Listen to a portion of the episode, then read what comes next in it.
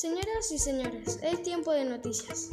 Los hechos más relevantes de la vida del José de San Martín serán reflejados en los siguientes minutos a través de la voz de los alumnos de quinto grado de la escuela 966 Ituzaingó del turno mañana.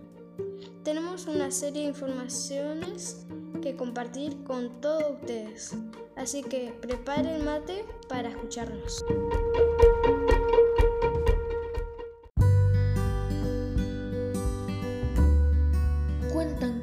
De San Martín nació en Yapeyú en 1778. Como era habitual en esa época, Gregoria, su madre, contó con ayuda de una ama para la crianza de sus hijos. Juana Cristaldo fue la india que se encargó de atender con celo y diligencia a José Francisco.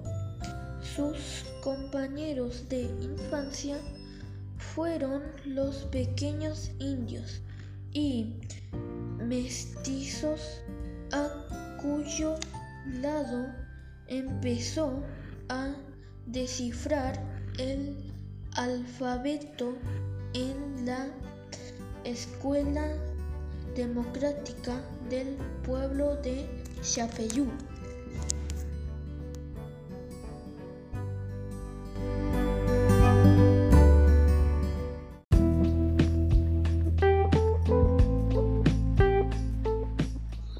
El Libertador fue un eximio jugador de ajedrez. Así lo, narró el general Jerónimo Espejo, partícipe del cruce de los Andes. San Martín también tuvo formación musical. Prefirió la plebeya guitarra, cuyos rudimentos pudo aprender en los campamentos militares.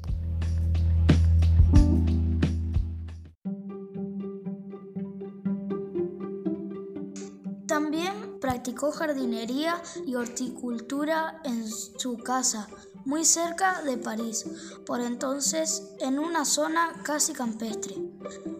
Allí se dedicaba junto a sus nietas al cultivo de flores, plantas y hortalizas que abastecían a la familia.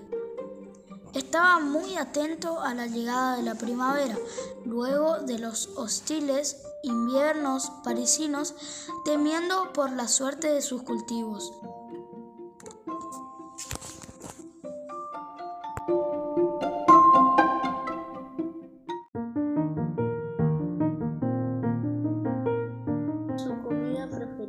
El asado que casi siempre comía con un solo cubierto, el cuchillo.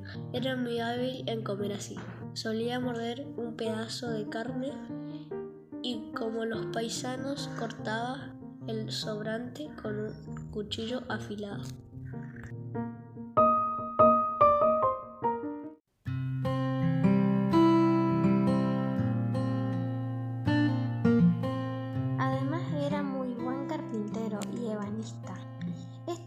Practicó durante su exilio.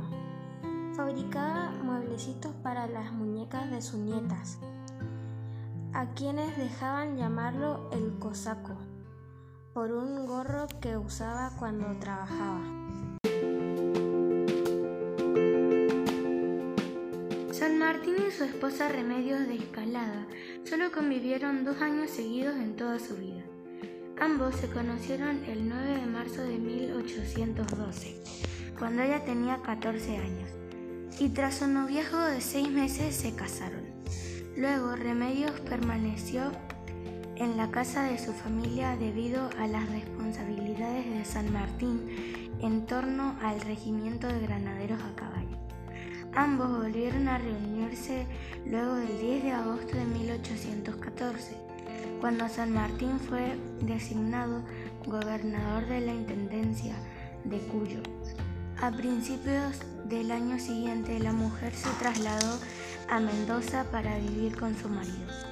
El 24 de agosto de 1816 nació Mercedes Tomasa, su única hija. y en 1817 San Martín inició su viaje a Chile. Tras su partida y debido a su delicado estado de salud, Remedios regresó a Buenos Aires donde murió el 3 de agosto de 1823.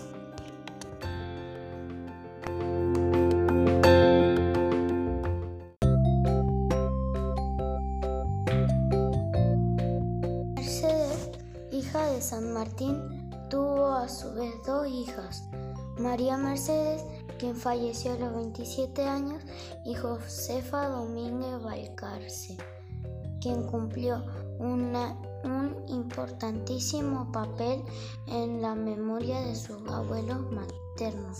En Argentina lo reconocen como el padre de la patria y el libertador y se lo valora como el principal héroe y prócer del Panteón Nacional.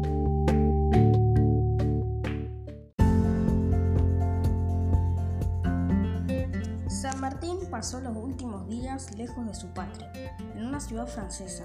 En 1849 contrajo cólera, lo que agravó su gastritis crónica acarreándole complicaciones. Al año siguiente, precisamente el 6 de agosto, pidió pasear por la zona, pero al retornar a su casa no pudo descender del coche por sus propios medios. Debieron llevarlo a la cama en brazos. De allí no se levantó más hasta el día de su fallecimiento. El 17 de agosto de 1850 pidió que lo llevaran a la habitación de su hija, donde se sentó a oírla leer. Luego almorzó y se recostó. A las 15 falleció. Y lo más curioso fue que a esa hora los dos relojes que había en su casa, uno de pared y otro de bolsillo, se detuvieron.